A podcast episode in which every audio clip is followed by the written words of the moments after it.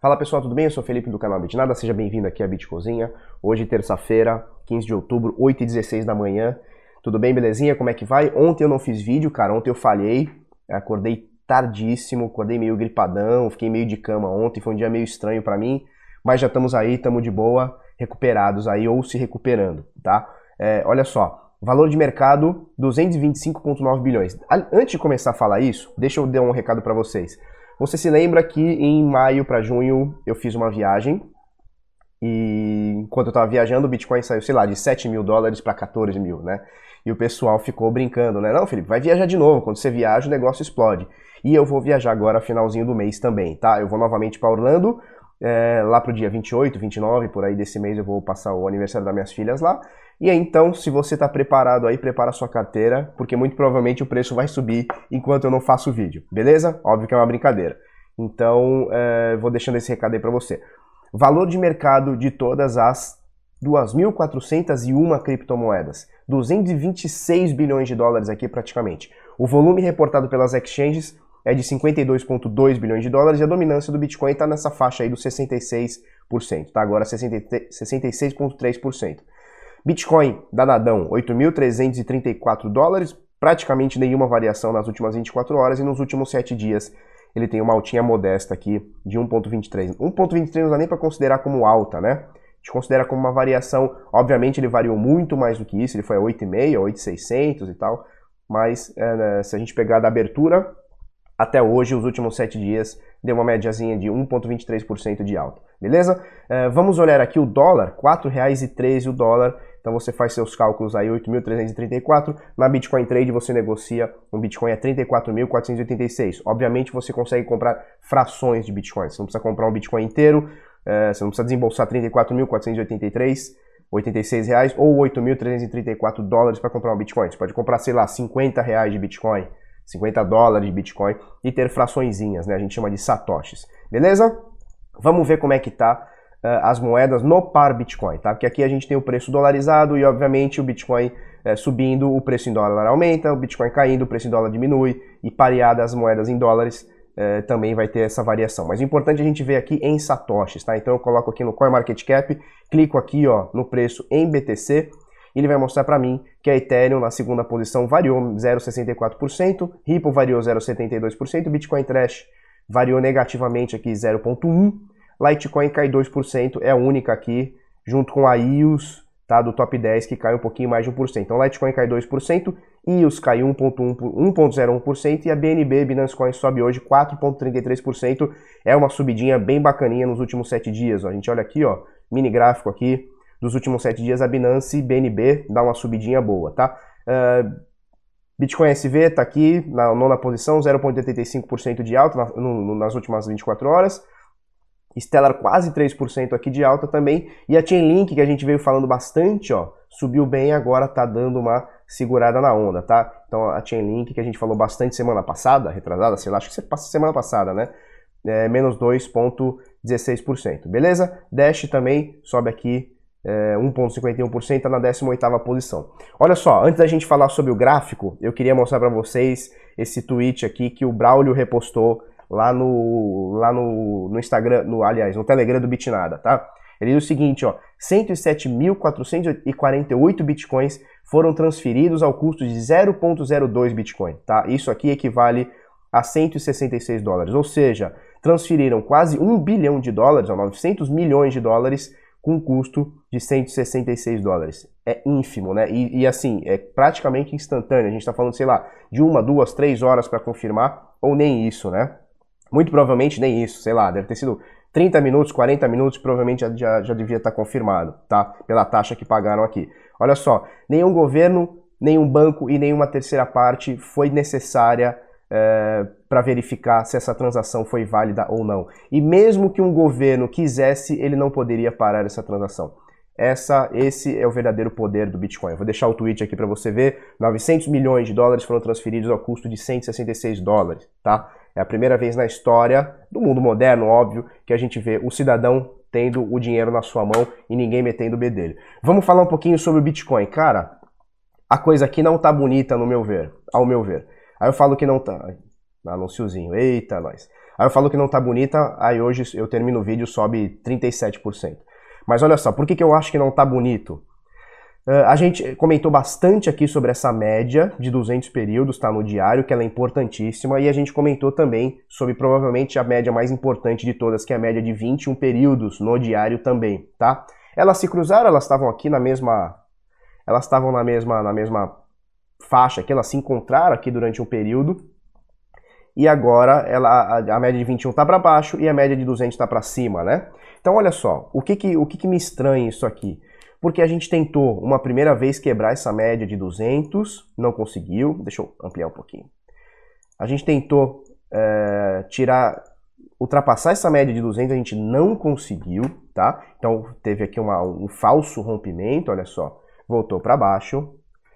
E aí ele vai lá para baixo, busca o fundo, busca o fundo novamente, tentou, papapá, papapá, pumba, aqui ó, nos dias 9, 10 e 11 de outubro, cara, por que meu mouse não tá pegando direito? não está circulando direito.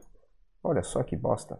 Bom, no dia 9, 10 e 11 de outubro, o Bitcoin tentou romper, ele rompeu essa faixa aqui dos 8,380 e não conseguiu romper com consistência a média do, do, dos 200 períodos e do, dos 21 períodos, tá? O que acontece? Ele voltou tudo e agora nesse momento se encontra aqui abaixo desses 8,300. O que acontece? Ele tentou uma primeira vez, não conseguiu, tá? tá tentando uma segunda vez, não conseguiu, e agora a gente está aqui, ó, parado nessa resistência. Você vai ver que esses últimos 1, 2, 3, 4 dias, ó, do dia 12 de outubro para cá, do dia das crianças para cá, ele tentou romper os 8,300 e ele volta. Ó. Ele tenta romper, você vê uma sombra aqui ó, e volta. São todos os dias ele tentou romper e volta. Isso aqui é, é, é complicado, porque assim, a gente sempre fala, né? Um ativo ele tenta romper duas, três, quatro vezes uma determinada zona de preço, que seja resistência, que seja uma média, não importa, que seja um, sei lá, a base de um triângulo, que seja, ele tenta romper isso daí para cima ou para baixo, duas, três, quatro vezes ele não consegue. Geralmente a gente tem um movimento contrário, tá? Então a gente tem aqui, ó, uma queda, tá? A gente tenta uma vez, não consegue, tenta uma segunda, não consegue. Vamos ver se a gente consegue tentar uma terceira. É possível que o pessoal tente ainda é, alguma esperança de alta? Deixa eu deletar isso aqui por conta dessa média de 21 estar baixando bem, né? Por conta desse candle aqui cabuloso, esses últimos 3 ou 4 dias aqui cabuloso aqui, que foi dia 23 ao dia 26 de setembro, é a média começa a cair, né? Você vê que ela caiu bastante, principalmente nessa, nesse período aqui. É, é possível que a gente tenha, tem, tenha, sei lá, uma vontade de tentar fazer mais uma, uh, uma tentativa aqui. Vamos ver o que acontece. Caso a gente não rompa isso aqui, ou seja, caso a gente não ultrapasse essa resistência de 8,300, essa média que está em mais ou menos 8,520, 8,500 qualquer coisa, e depois essa resistência em 8,750 que está coincidindo nesse momento hoje com a média de 200, se a gente não conseguir fazer isso aqui, oh meu Deus, mais coisinha. Se a gente não conseguir fazer isso aqui, é possível que a gente teste esse fundo aqui novamente ou até um pouquinho mais para baixo esse aqui de 7,600, tá? Então a gente está no momento crucial onde, novamente, a gente vai perdendo volume, a gente teve um volume cabuloso depois dessa queda aqui, então, a gente teve um volume cabuloso aqui, depois a gente vai caindo o volume, isso aqui vai espantando o pessoal, tá?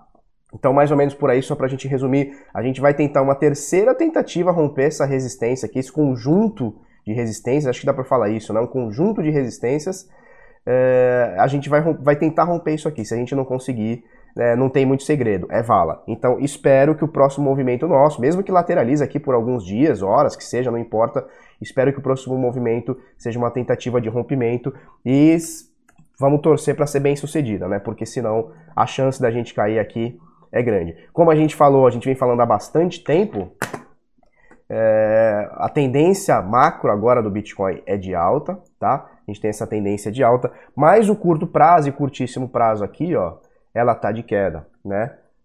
Olha só, ela vem de queda no curto prazo e no curtíssimo prazo, que a gente está falando aqui de dias, né?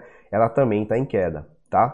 Lateralizando aqui em alguns momentos aqui, mas continua em queda, tá? Essa é a tendência é, de curto prazo aí do Bitcoin. Vamos ver se a gente segura, vamos ver se essa média de 21 e essa média de 200 conseguem é, formar uma resistência é, tranquila para o Bitcoin passar. No momento eu estou preocupado, tá? Porque a gente já teve, uma, como eu falei, já teve a primeira tentativa, uma segunda, vamos ver se a gente tem uma terceira.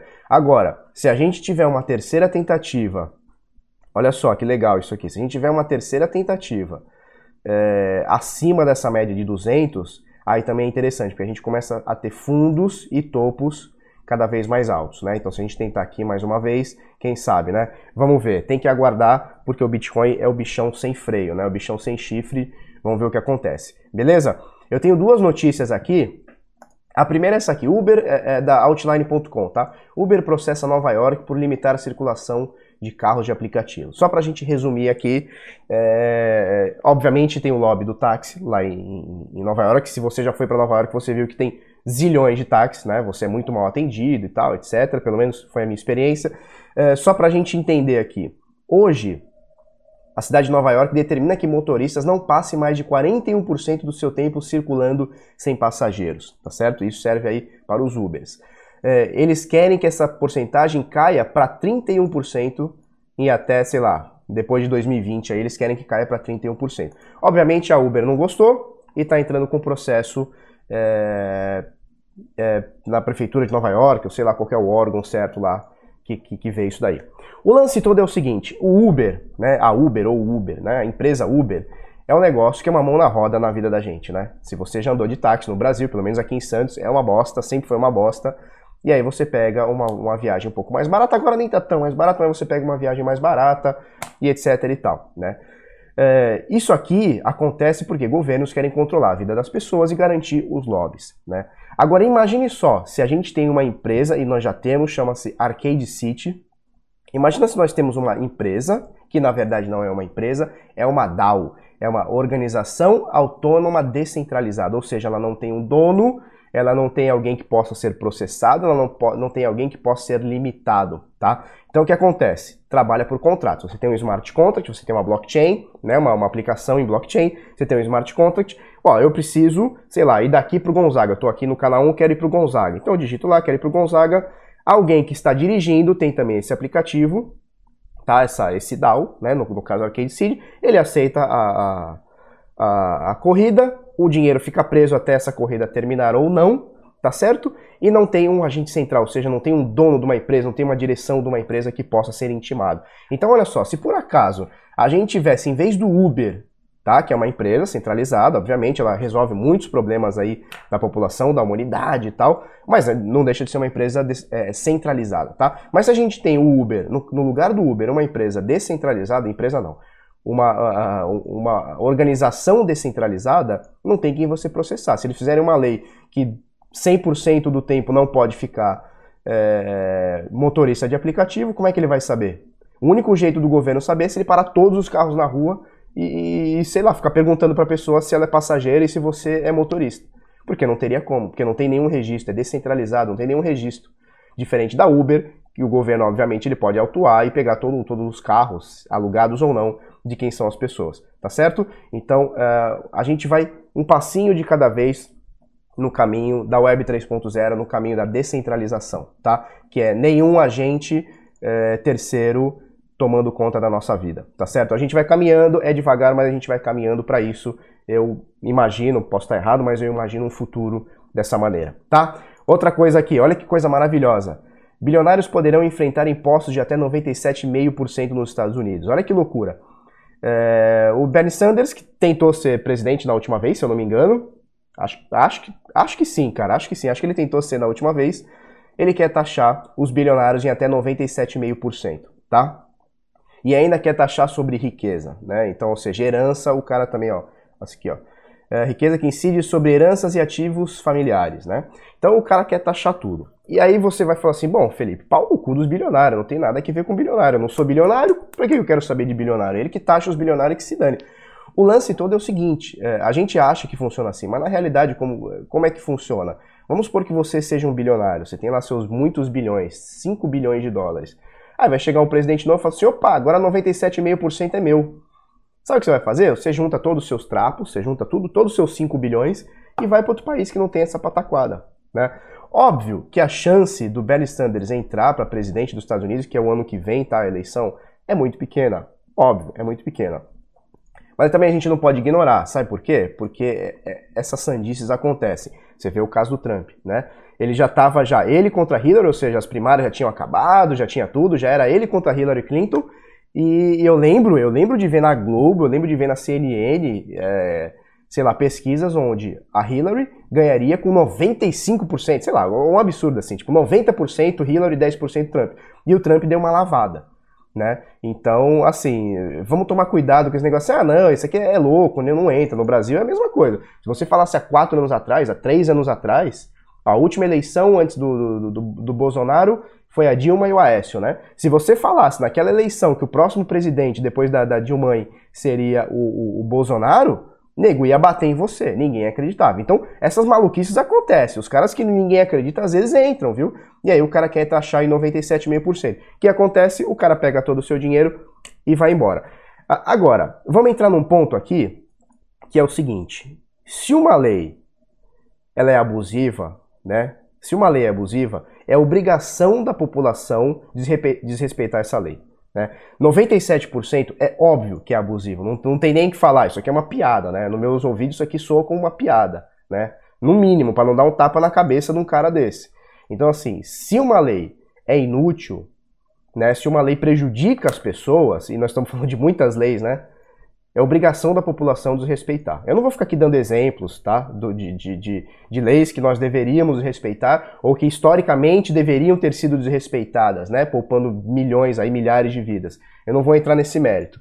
Mas, se isso acontecer, a gente tem um belo caminho chamado criptoativo, chamado Bitcoin, né? Porque assim, se, se um cara chegar hoje para você e falar assim, ó, 97% de tudo que é seu é meu agora. Cara, é obrigação moral sua e de toda a sua família e de todos os seus amigos te defender disso e a criptomoeda é um belo de um exemplo de como a gente pode afastar governo, tá? De médio prazo, médio prazo, de longo prazo, né? Pensando uma coisa bem gradativa, ou até mesmo uma coisa para ontem. Você transformar todo o seu patrimônio em Bitcoin e sumir do mapa e não deixar para máfia estatal, beleza? Mais ou menos por aí, vou deixar os dois links aqui para você dar uma olhadinha. Outra notícia aqui rapidinho. Eletropay conquista proposta milionária no programa Shark Tank. Olha só, Sancler, esse, esse menino aqui eu não sei quem é, tem, acho que tem o nome dele aqui, mas eu não sei quem é, tá? É, o menino que eu não sei quem é, Sancler, e o Rodrigo Digital, meu parceirão aqui. Eles foram lá, apresentaram a Eletropay, que é uma, uma maquininha, imagina um POS, né? Então imagina como se fosse uma maquininha de cartão de crédito dentro do estabelecimento onde você paga com Bitcoin, Dash e sei lá quantas outras criptomoedas aí que aceita. É, a menina aqui, como é que ela chama aqui, ó? Camila Farani ela fez uma proposta de 3,2 milhões, né, 3 milhões e 200 mil, em troca de 20% da empresa, tá, da Eletropay. Isso é bem legal porque essa menina aqui, essa Camila aqui, eu não conheço direito, né, mas o que o pessoal fala é que ela, ela gosta bastante de tecnologia e tal, então acho que casou bem a ideia. Eu conversei com o Rodrigo Digital, conversei não, ele mandou uma mensagem no grupo que a gente tá, ele disse o seguinte, olha, é, houve a compra entre aspas, de 3,2% no programa, tá? Eles tinham mais 90 dias, é, parece que o programa foi gravado em maio, tá? Então não foi ontem nem anteontem. O programa foi gravado em maio, foi ao ar agora, final de semana, sexta-feira, sei lá. Uh, e, ele, e, ele, diz o seguinte: eles ainda têm, a, par, a partir do programa, 90 dias para negociar direitinho com a, com a investidora aqui, com a Camila Farani, tá? Então não tá certo, não é, não tá batido no martelo é, que eles vão ganhar 3,2 milhões em troca de 20%. Então ainda tem alguma negociação. Obviamente, aquilo ali é um teatro, né? Que acontece, ela mostra o interesse, mas obviamente eles vão ter que mostrar dados que ali em 10 minutos, uma hora que seja, eles não conseguem mostrar, né? Então provavelmente ela vai querer documentação de empresa, histórico de sócios, aquela coisa toda. É, para poder fechar negócio, né? Então eles têm 90 dias aí para coisa andar. Então muito legal, parabéns aí aos caras aí, é, parabéns à Eletropay. Eu tenho aqui em cima da minha geladeira, cara, não sei se vai dar pra ver, mas eu tenho. Não vai dar pra ver, né? Mas eu tenho. Um dos primeiros protótipos da Eletropay é meu, o Kameda, que é o chinês que inventou, veio da China, trouxe pra cá com uma maletinha, veio em Santos, me mostrou e eu tenho aí até hoje. Tomara que essa parada dê certo. E se não der certo, não tem o menor problema, cara. Bitcoin continua tendo valor. Deixa eu botar aqui na tela de encerramento. O Bitcoin continua tendo valor, como o petróleo tem valor, como o diamante tem valor, como o ouro tem valor, e ninguém fica preocupado se, o, se, o, se, o, se você consegue comprar um jornal com ouro, com uma lasca de ouro. Ninguém está preocupado se você chega na, no McDonald's e compra uma casquinha com diamante. Ninguém está preocupado, né? Por quê? Porque tem valor, as pessoas pagam para ter valor, seja reserva de valor, seja é, dinheiro especulativo, né? Valor especulativo, onde você especula, não importa, continua tendo valor. Então, mesmo que isso aqui não dê certo, mesmo que, sei lá, um POS de Bitcoin não dê certo, não faz a menor diferença, doesn't matter, tanto faz. Beleza? Se você gostou desse vídeo, curte, comenta, compartilha com os amiguinhos, se inscreve no canal, coisa no sininho. Vamos pra cima, até amanhã, muito obrigado e tchau, tchau.